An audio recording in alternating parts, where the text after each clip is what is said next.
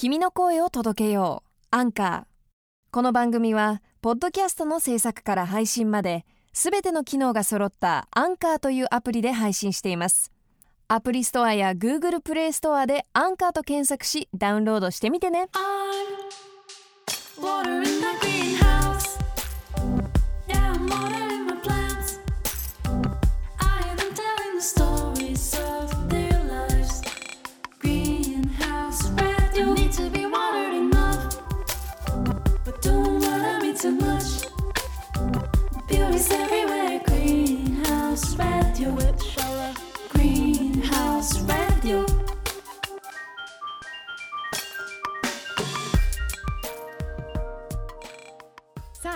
回のゲストは M パワーパートナーズファンドのキャシー松井さんをお迎えしていますで今日は虎ノ門の事務所に来ているんですけどキャシーさん今日はありがとうございますこちらこそ来ていただきありがとうございましたい。やでももともとあのキャシーさんとの出会いは、まあ、あのこの番組にも以前出演していただいている、まあ、村上由美子さんがあの私のやっている経済番組のレギュラーゲストはい。なんですよね。でその番組内で、まあ、女性の特集をするっていう時にキャシーさんにスペシャルインタビューをさせていただいてそこから、まあ、私たちの出会いがあったっ。ていうことなんですけど、まあ、インタビューの時ももう本当に心が痛いぐらいあのやっぱりテレビだと話をカットしなきゃいけないじゃないですか。はいはい。でもぜひちょっとじっくりとキャシーさんとお話をしたいなと思って今回連絡をさせていただいたんですけどもあのちょっと驚いたのがキャシーさんもあの村上さんも。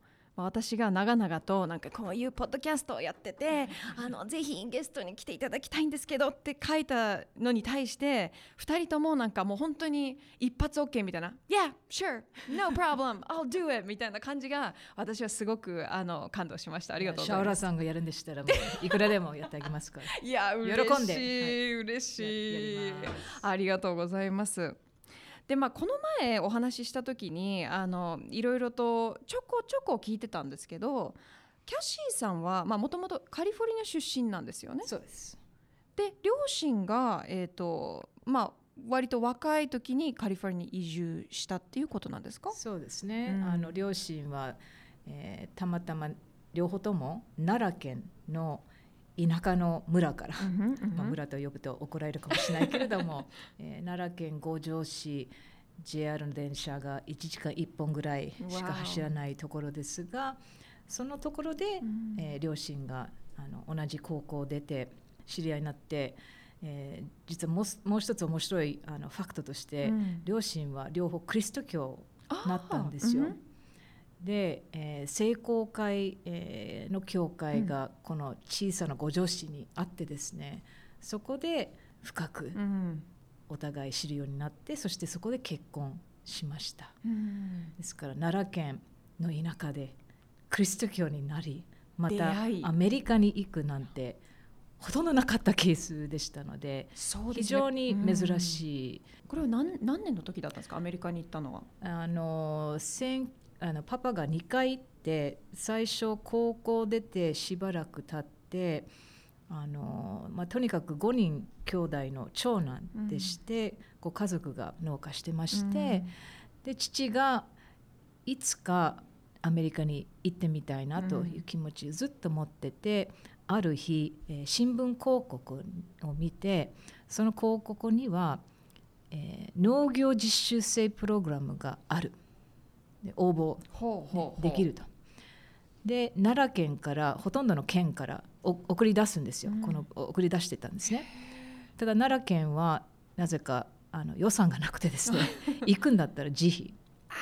だから自分が集めた、えー貯金を、えー使ってで大勢船に乗って10日間当時アメリカに渡るまで船でかかりましてわ西海岸カリフォルニア州に着いてお、向こうであのお花の栽培あの、えー作ってる人うん。のところで、えー働くようになりまして、それうん1年ぐらいだったんですよ。はい。で研修プログラム1年だけでしたので、うん。その後、えー日本奈良県戻りでこれも1900そうですね58 8年ぐらいからちょっとよく覚えてないんですが Wow, まあ、その当時のアメリうんカと当時の日本ってもう白黒の違いだったじゃないですか。そうですよね。戦後そんなに経ってなかった頃でしたので、まあ、父が曰くもうアメリカと特にカリフォルニア州も広くてですね とにかく何でもかんでもでかいとうん。いうところでもうぜひ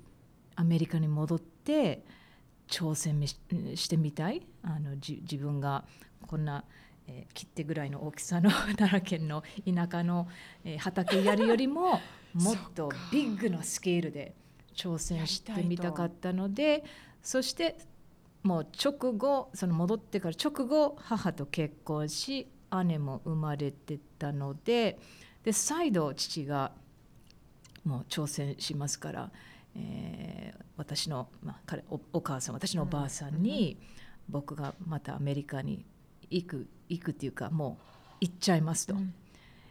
でお母さんそのおばあさんが最後父に言われた言葉が、えーまあもちろんあのアメリカに行ってもいいんですが行っちゃうと二度も戻れませんと。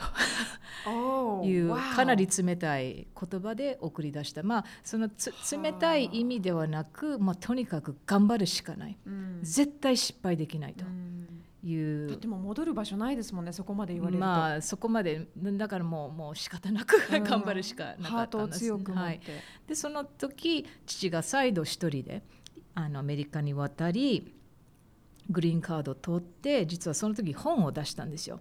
で菊の栽培専門でしたので菊のあのジャイアントクリサントムっていうあのすっごいもう頭がででかいの、うん。でかい菊の花の栽培の仕方の本を実はに、まあ、英語ではないですよ。日本語で？書いてとにかくあのある程度技術とか才能のある証明ビザを取るための証明のために書いたんですよ。はい、うん。でそれ受けたんですね、むはい。む向こうの入国管理局が。うんねでグリーンカード取り、うん。そして母と姉を連れてこられるビザももらい、うん。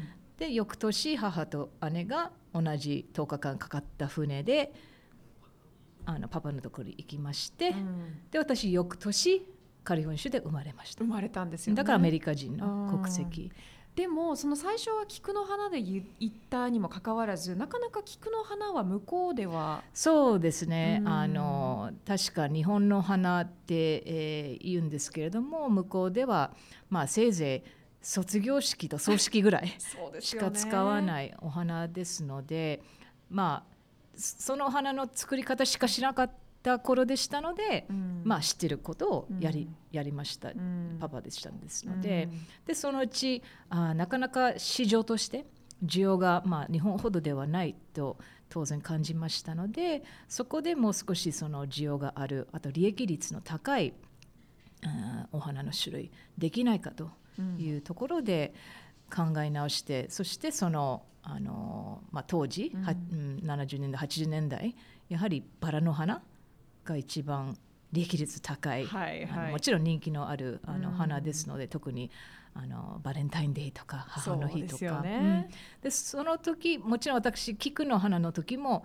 あの子供の児童労働みたいなものとして あの働かせたわけですが、えーバラの花の時が一番私、うん、中学校高校がメインの,、うんあの休みの日母母の日 バレンタインデーの前の、えーお手伝いじゃあもうしてきました。一番遊びたい時とか一番ビッグイベントの時にはもう働かなきゃいけなかったってことですそよね。れ当たり前でし当たんですね。うんで周りにあの実は奈良県ではなくか鹿児島？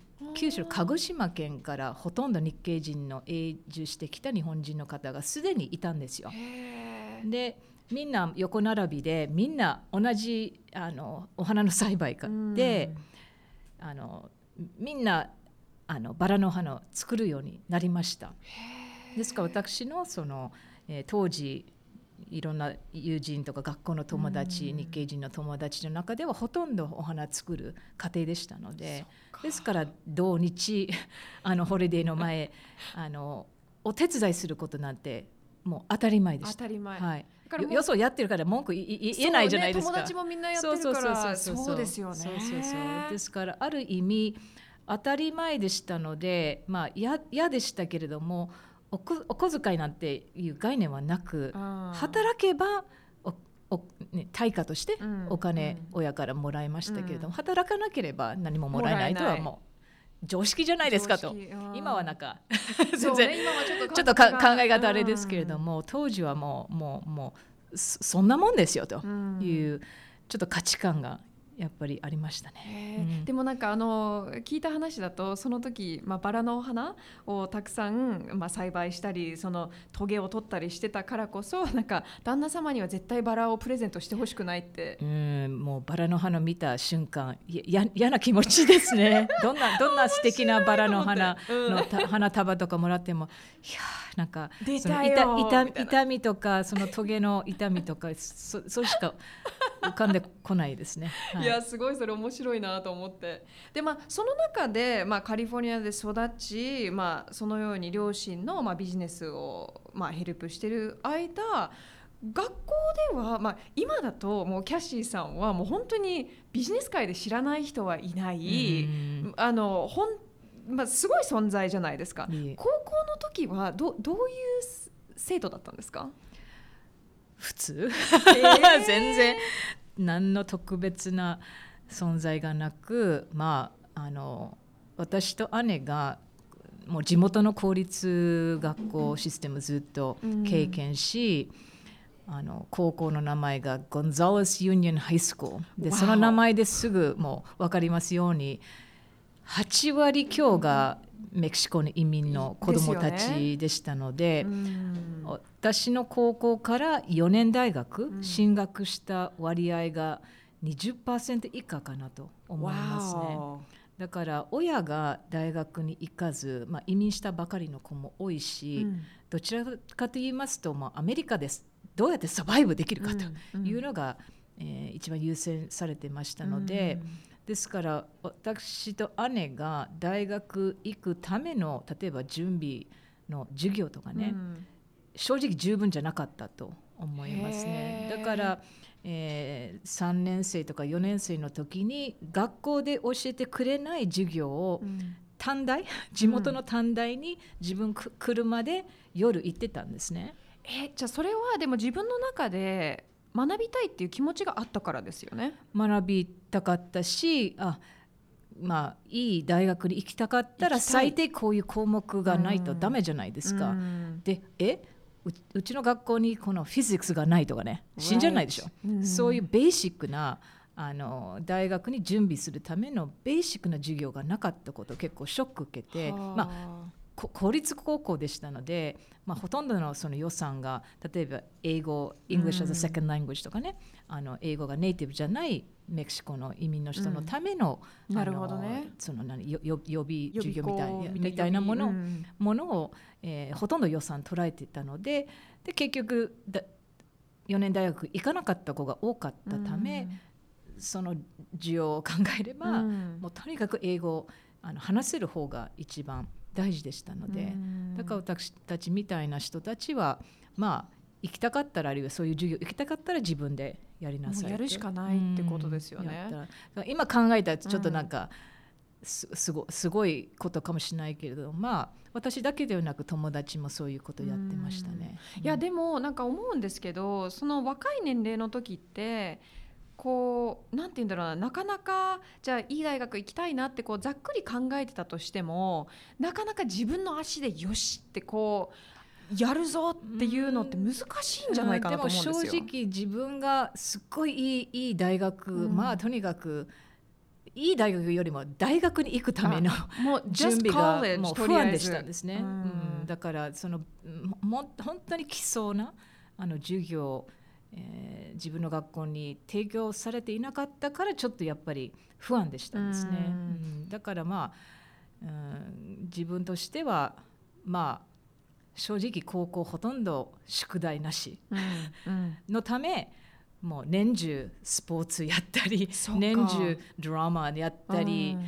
あのまあ、そんなに賢くなかったんですけどもうとにかく学校以外の活動全部私やりましたっていう感じ。へでしたかな、あと 4H ってご存知ですーわかかんないです。何ですか？あの 4H って田舎のガールスカウトボーイスカウトみたいな、おうん農家の子供たちがもうクラスメイトでしたので、うんうんうん。そういう田舎アメリカにある組織であって例えば羊とか牛とか飼うこと飼うこと、you know, raise そういう、はいそういうはいは動物とか。飼育動物の飼育だったりとかで例えば何々カウンティーフェアに出して一頭取ったらお金もらえるとあか面白い。で私はあの親が動物飼うなんてちょっとゆ許さなかったので じゃあ例えばあのソーイングとか自分の服あの縫って。縫ったり、うん。えーベイクドグッズ、うんあのうん。お菓子を作ったりり。それもうんカウンティーフェアに出したんですよ。はああとシュガービーツ何ですかシュガービーツあのなんていうんですかね。砂糖みたいなもの。へはい。ーでそれ植えてあの作ったものを近くに、えーお砂糖のそれ作る工場があったんですよ。だから自分でそのシュガービーツを持っていってそして代わりにその分の砂糖白い砂糖もらえるんですよ。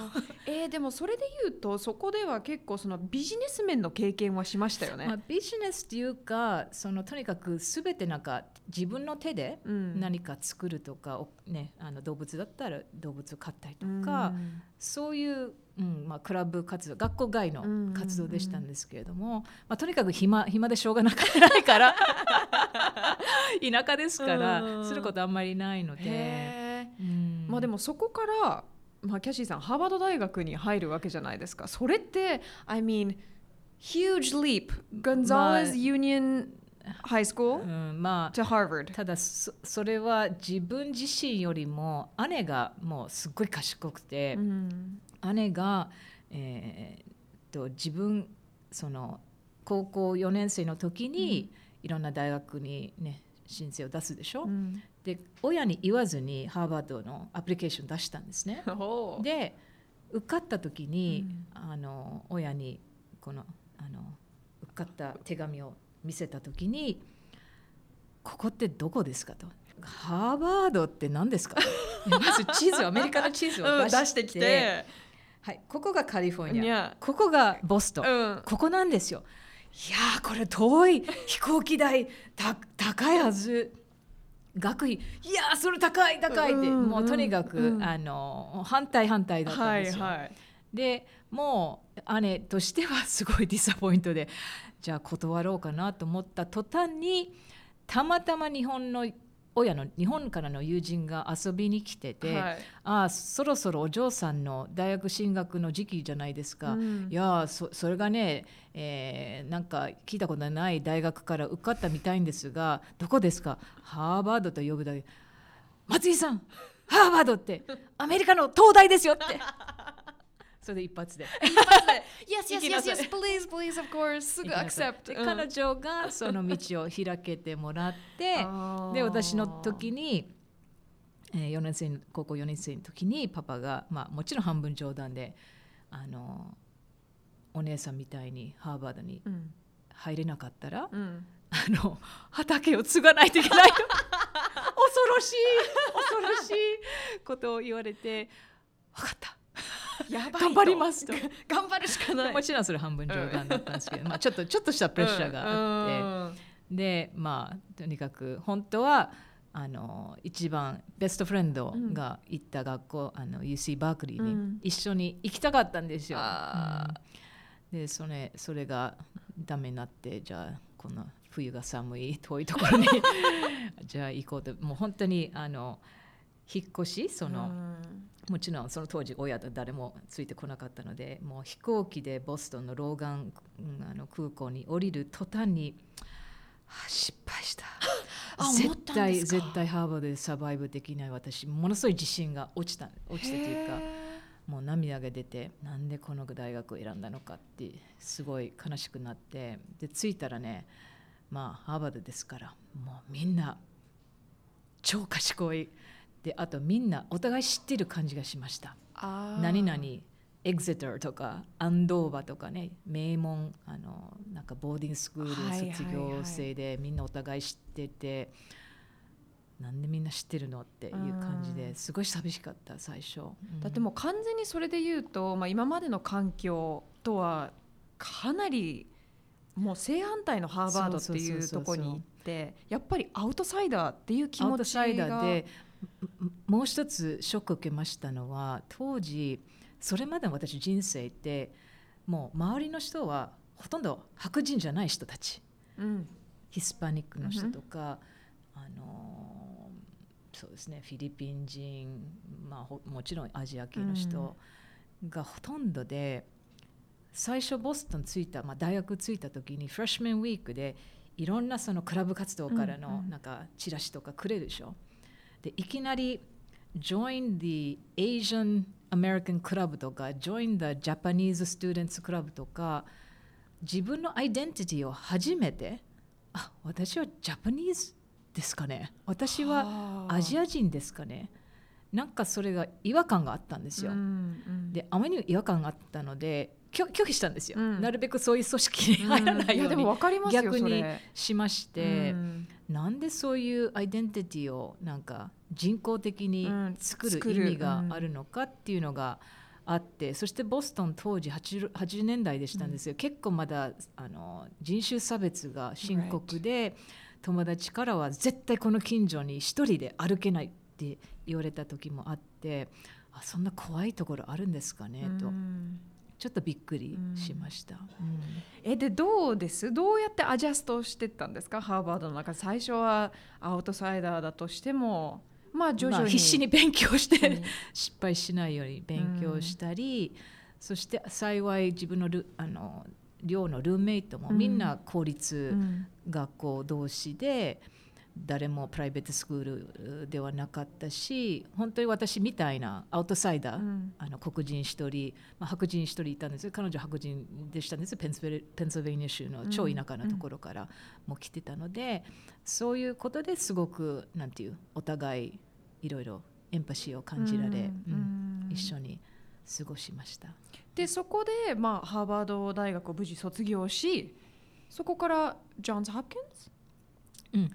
ただちょっと間があってですねあの実は当時今言うのはあれですけれどもボーイフレンドがいてでその彼氏がえーっとい医学大学院に進むことになってて、あのワシントン DC のメディカルスクールにも受かったんですね。うん。で私が同時に、えーまあ、ハーバード卒業し同じワシントン DC に大学院に行く予定だったのがたまたま地元カリフォルニアの、えーロータリークラブの奨学金プログラムを、えー知るようになってまあ地元がそんなに競争厳しくないから、はいはい。えーやってみればとある人から勧められ、ええで本当にシニアイヤーのもう卒業する直前だったかな、うん。アプリケーション出してあの OK もらったんですね、うん。でそれを1年の奨学金ではなく2年の結構長めの奨学金で日本に来る奨学金だったんですね、どうしよまあね。彼氏が いるか。確かに。う日本にほまあほ2年フルではなくほぼ2年間どっちにするかと。特にその年齢ってやっぱりボーイフレンドって、まああの重さを置いちゃいますよねと大変年齢的に。大変でしたうんですね、でもなぜか私が自分のルーツでそれまでにうん。一度も日本に来たことなかったんですよ、そうだったんですか？あそう。か私たち兄弟も誰も日本にい行くことがなくてですね、うん。なぜかわかんないんですが両親としてはまあとにかくすごく大変な時に日本を出てまあ正直経済的な理由でアメリカに、あの永住し、まあ、とにかくアメリカ人アメリカの家族になるように必死だったんですよ、うんだからとにかく自分が英語をあんまりうまくなくても子供に絶対英語をネイティブにさせるという気持ちで、別に日本の過去の話とか家族の話そんなにしてくれなかったんですよ。ただ唯一うん。日本のその文化とかカルチャーをキープするためにあの毎週土曜日の朝、えーサリナスっていう私たち住んでたところにあったお寺があるんですよ。あでその小さなお寺でなんと日本語学校がありました。で先生みんなボランティアの日本人の方で、はいはい強制的に 全日系人の子どもたちが毎週土曜日あの日本語学校通ってました。あそれも嫌だったんですよ。いやだいやね。だってだってそれ以外日本語学校土曜日朝あってその違う時間はし仕事もしなきゃいけないし。いつ休むの？ってね。でそそこそこで、うん。いわゆる親の気持ちとしてじゃあ少しでも日本の文化ね。あの覚えさせるために、うん。少なくとも日本語うん。学校、あの行かせてたっていうところが十分だったうん感じかなと思いますね、うん。別に日本行く必要ない行く必要ないじゃんと。うんでそこでまあ日本に一度行ってみたいなっていう気持ちになってまあいずれ大学院のその入学を延期して、ディファーしてでその 彼当時彼氏と一緒になれるかなと思って、まあ、結局そうならなかったんですが、うん。バイで日本に来た時にもう超バブルのうん。真っ最中だったんですね。そっかじゃあ結構貴重もうななんか王王様ジョーみたいにの扱いで 本当に楽しくてしょうがない、うん。えーいろんなそのロータリーの、えー会員のスポンサーとかお世話してくれた人とか、うん。ものすごい優しくしてもらったし、本当に未だにあの思い出がすごい、うん。あの楽しかったんですね。でそこからまあ日本がどんな国か自分のルーツ、でその当時あの国際キリスト大学1年そしてその後神戸大学の大学院に行ったから関西にいたんですね。はいはい。で神戸からまあ奈良県とかうん。大阪近かったので、うん。そこでおじい当時まだ生きていたおじいさんパパのお父さんの話をいっぱい聞いたたたたりいろんなそのあの案内してもらったりすごい自分のあのルーツをうん。発見してきたのはその当時かなと思いますね。でやっぱりその日本に来たことがやっぱキャシーさんの人生には大きな当然、うん。お影響を与えましたよはね。い、で一番ショック受けました今でも覚えてますが、うん。成田に着くでしょ。で成田空港に着いたら、一番ショック受けましたのはみんな私に顔とか髪全く一緒。あのかあの風景のショックあいそれまではもうみんな自分と違う？そうね。特にハーバードはやっぱりまあそれもそうですしうん自分の実カリフォルニア実家もそうだったのでみんなブラックヘアとブ ブラックブラックアイズというわーと思いましたね。そうか、うんそれがすごいショキングでしたね。で、えーっとそのまあロータリーの奨学金勉強してそしてもともと行く予定のジョンズ・ホッキンズ大学院に行って、その彼氏と別れてし別まっれててそこでちゃっとしっかり別れてかなとうん思いまして、うん。でその大学院の修士課程の間の夏にまた日本に来ることになりました、それインターンとしてはいはい。来ました、でそのインターンの経験の時にあの実はあのは、えーっと旧三井銀行合併の前の三井銀行の日比谷にあった本店の資本市場部のスワップスデスクでインターンしました3ヶ月。はあそっか。であのもうザ・バンクみたいな あのテレテレビはいはいはい番組に出るような,、ようなザ・バンクでおそらく私初外国籍のインターンでし研修生でしたので,、うん。でこんな顔でしょ？他の女の人はみんな制服。総合職一般職わ分からない。みんなも。女性はとりあえずみんなう制服。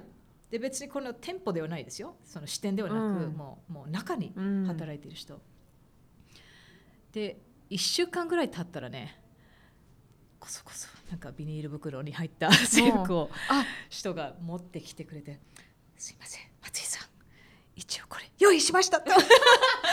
その制服の袋を渡しても、えーいらいただいて、うんで本当にこれ私着るるのか。着るのかって思ってでも こういうね自分一人だけうん。私服で働いてたので、まあちょっとやってみようかと、うんうん。で翌日で東西線、えー、木場からあの通ってたんですよ。これ夏でしょ。結構。もう普通のスーツ着てるでしょ。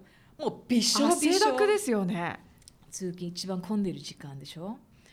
でその制服のあったらもうどんなに嬉しかったのか。だって普通もうジーンズと T, あの T シャツで電車乗って、そしてロッカールームでうん。制服に着替えて、着替えて。で帰る前に制服からうん。T シャツに戻って、そして帰ったらこれは最高だなと思いましたよ。隣の男性のサラリーマンたちが怒ってるぐらい、ななんで女の子たちがそういうのもできるの？に クリーニングもクリーニング代も出してくれるしとかね。文句文句言われたんですが、で本当にそその経験でうん日本のところ、日本で働きたいそして主人にお会いしましたのが当時。そうなんですよね、はいはいえちなみにどうどどこでどうやって出会ったんですか？実はあのあのヤスパー・コールですが、うんヤスパーが私の大学院の先輩4年先輩なんですよ。でそのインターンシッププログラムを、うん、アレンジャーの一人でしたんですよ。あそうなんですかから最初当時東京に着いた時に国際文化会館でウェルカムディナーがあって私がここに座って彼が隣だったんですよ。隣だったんだ。初めてお会いしまして、うん。でまあイエスパーコールさんも本当にビジネス界では知られてる方でもう本当パワーカップルじゃないですか2人とも。もういや。2人とも活動をして、まあ、私から見てるとやっぱりお互い支え合ってるいろんな面でサポートしてるんじゃないかなって、まあ、外側から見てて思うんですけどあの私ももちろんイエスパーさんのあのイベントでトークを聞きに行ったりとかもしてますが最初はどっちから先にこうんうアクションがあったんですか？まあ彼のストーリーは違うかもしれない。私のストーリーは彼から。彼から、うん、アプローチがあって、で複雑でしたのは当時私別のボーイフレンドまああの大学の時と違うボーイフレンド、彼はガールフレンドがいたんですよ。うん。すごいこれ複雑ですよ。はいはいはい。でいきなりこういうアプローチがあって。そしてまた夏のそのインターンシップを終えて私戻らないといけなかったんですよ。あじゃあもう一時決まってた。にそうそうそう一時的にしか日本にいなかったので、うん。まあこれはなんかサマーロマンスかなと、ブ、うん。お終わるかなと思ったのが終わらなくて 一旦戻って、うん。1学期あの残ってましたのでそのもう最後の、えー試験うん。受けて卒業式出ないでもうすぐ飛行機切符買って日本に戻りました。えちょっと待ってください。それはもうイエスパーさんに恋をしてしまってもうすぐにでも会いたいっていう気持ちがあったことです。で就職も何も決めなかったので、えー。まあ、とにかく一緒にいるように。すごくない？それ愛深い愛でしょ？いやめちゃくちゃ深い愛ですよ。そうそんなもんですね人生は。でも面白いですよねそれで考えるとやっぱりその例えばその前の彼の場合は付き合ってるけどいやでもちょっと日本に行こうってなったわけじゃないですか。うんうんうんでもうイエスパーさんの場合はいやもう卒業式いいそれ行くはだからやっぱり何愛のか深さの違いかな。違いですね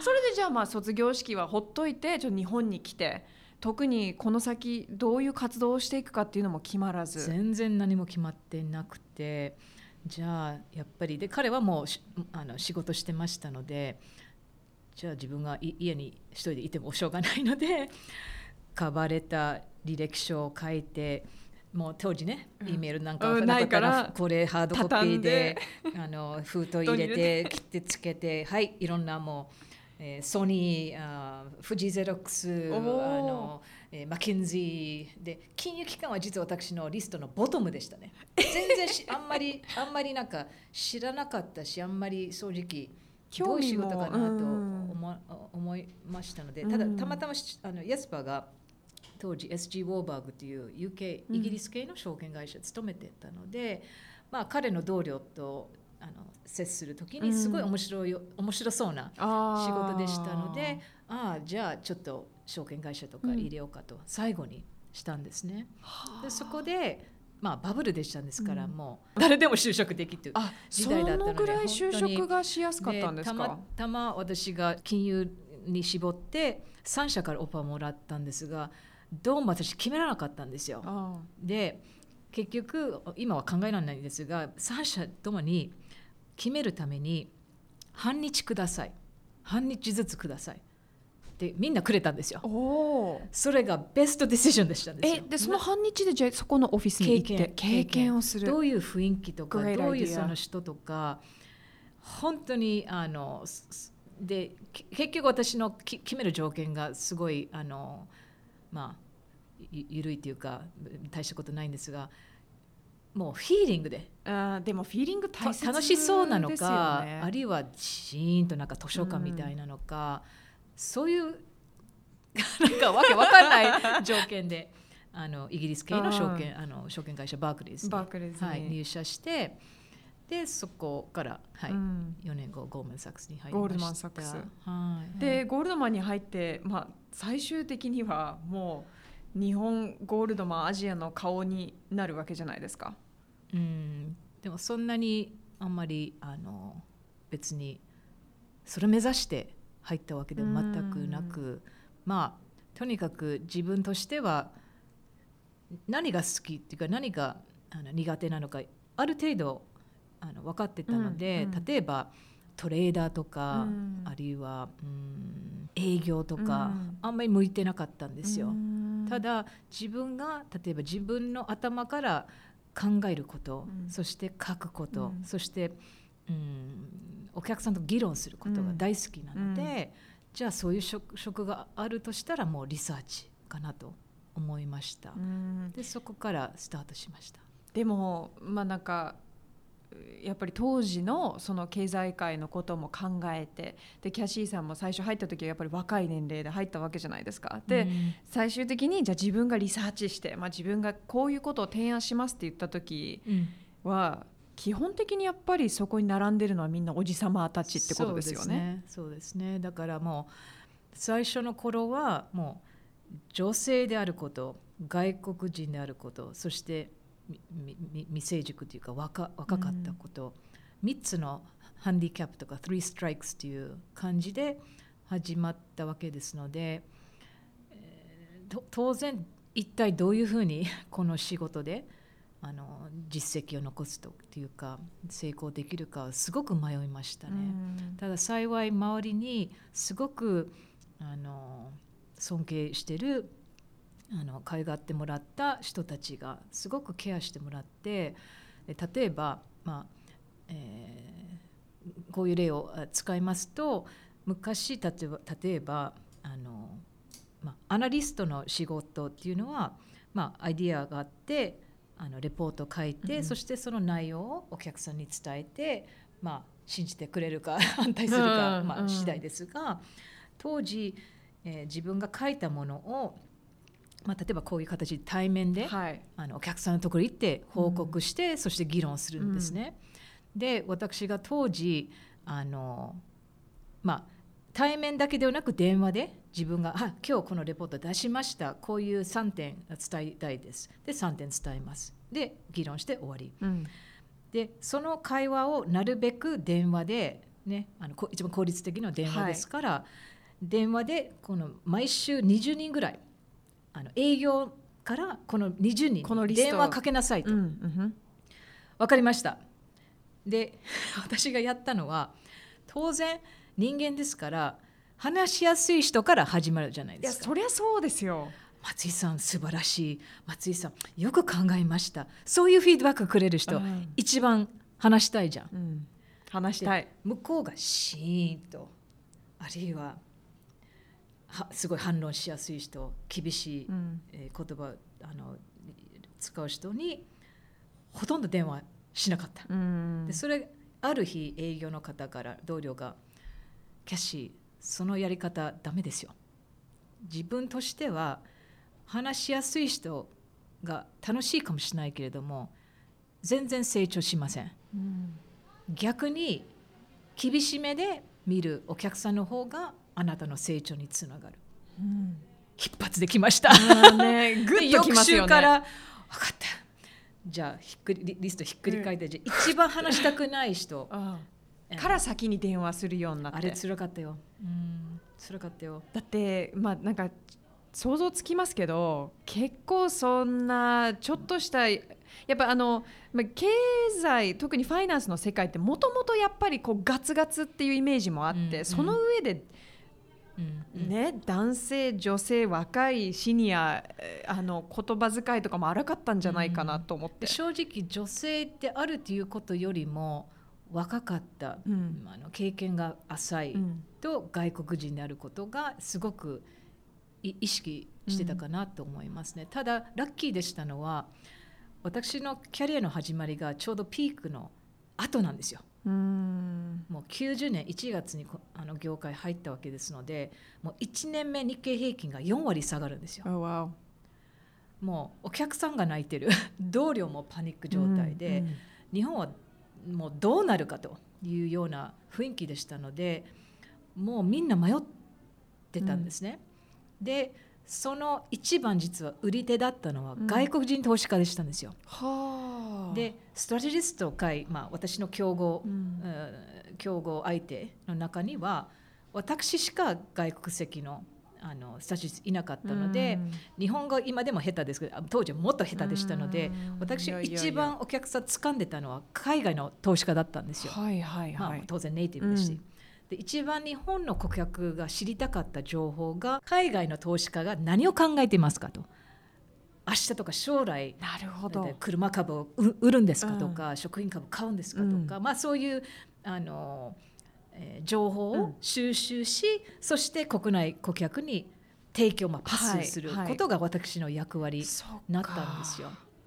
ちょっとあんまりなんか付加価値の高くない仕事に聞こえでもますがそこはす。ごくやっぱりあの人との差がつきますよね。そうですね、うんそうですね。だからそういう意味ではよく私としてはあ外国人投資家の目線が、の意見を聞きたかったら松井さんに聞けばいいとうんいうことになり、そこで徐々に自分のなんなんていうフランチャイズというか、はいはい。作ることになりましたただもう本当に今から思い出すのがあれですけれどももう膨大に日系証券会社とか銀行さんって、うん。私のようなスタジチーム、まあ、メンバー3人せいぜい4人。うん。対30人40人のチームじゃないですか。もっと量で勝負できないのうん。もう分かってましたので、ですからリサーチの中中身としてじゃあ来週来月日経平均どこにつくのかっていう仕事ってなかなか勝てないじゃないですか。うんテクニカル分析とかそういうのね。じゃなくあのある日やっと分かってこれ長長くかかかったんですけれども自分のその競争優位性うん。を出すためにはみんなと同じ MeToo のなんかあのあのコピーコピーカットリサーチではなく、もう少し深い、えーリサーチテーマについた方がいいと、うん。あのある日うんうん。思ってて、そこから例えばコーポレートガバナンス当時日本のコーポレートガバナンスの標準はあまりにもグローバルスタンダードと乖離してましたし、そしてこの99年、まあ、息子生まれて私があのふあの、まあ、通常キャリアに復帰しましたけれども、ふっと見たら周りのママ友の間に私のように復帰したかったけれどもさまざまな理由でなかなかできなかったとかそれを見てウォマノミクスのリサーチを書くようになったし、そういうふうにちょっとギアチェンジというか、うん。しましたんですね。はいはい、いやあの次回もあのもっともっと馬のミックスの話もはい含めてお話を聞きたいんですけど、まあ今週はとりあえずここで一はい旦お別れしたいと思います。い、やもう本当時間が足りない。もうどうにかしてください。いやキャシーさん本当にありがとうございましたこちらこ。そありがとうございました。Greenhouse Radio.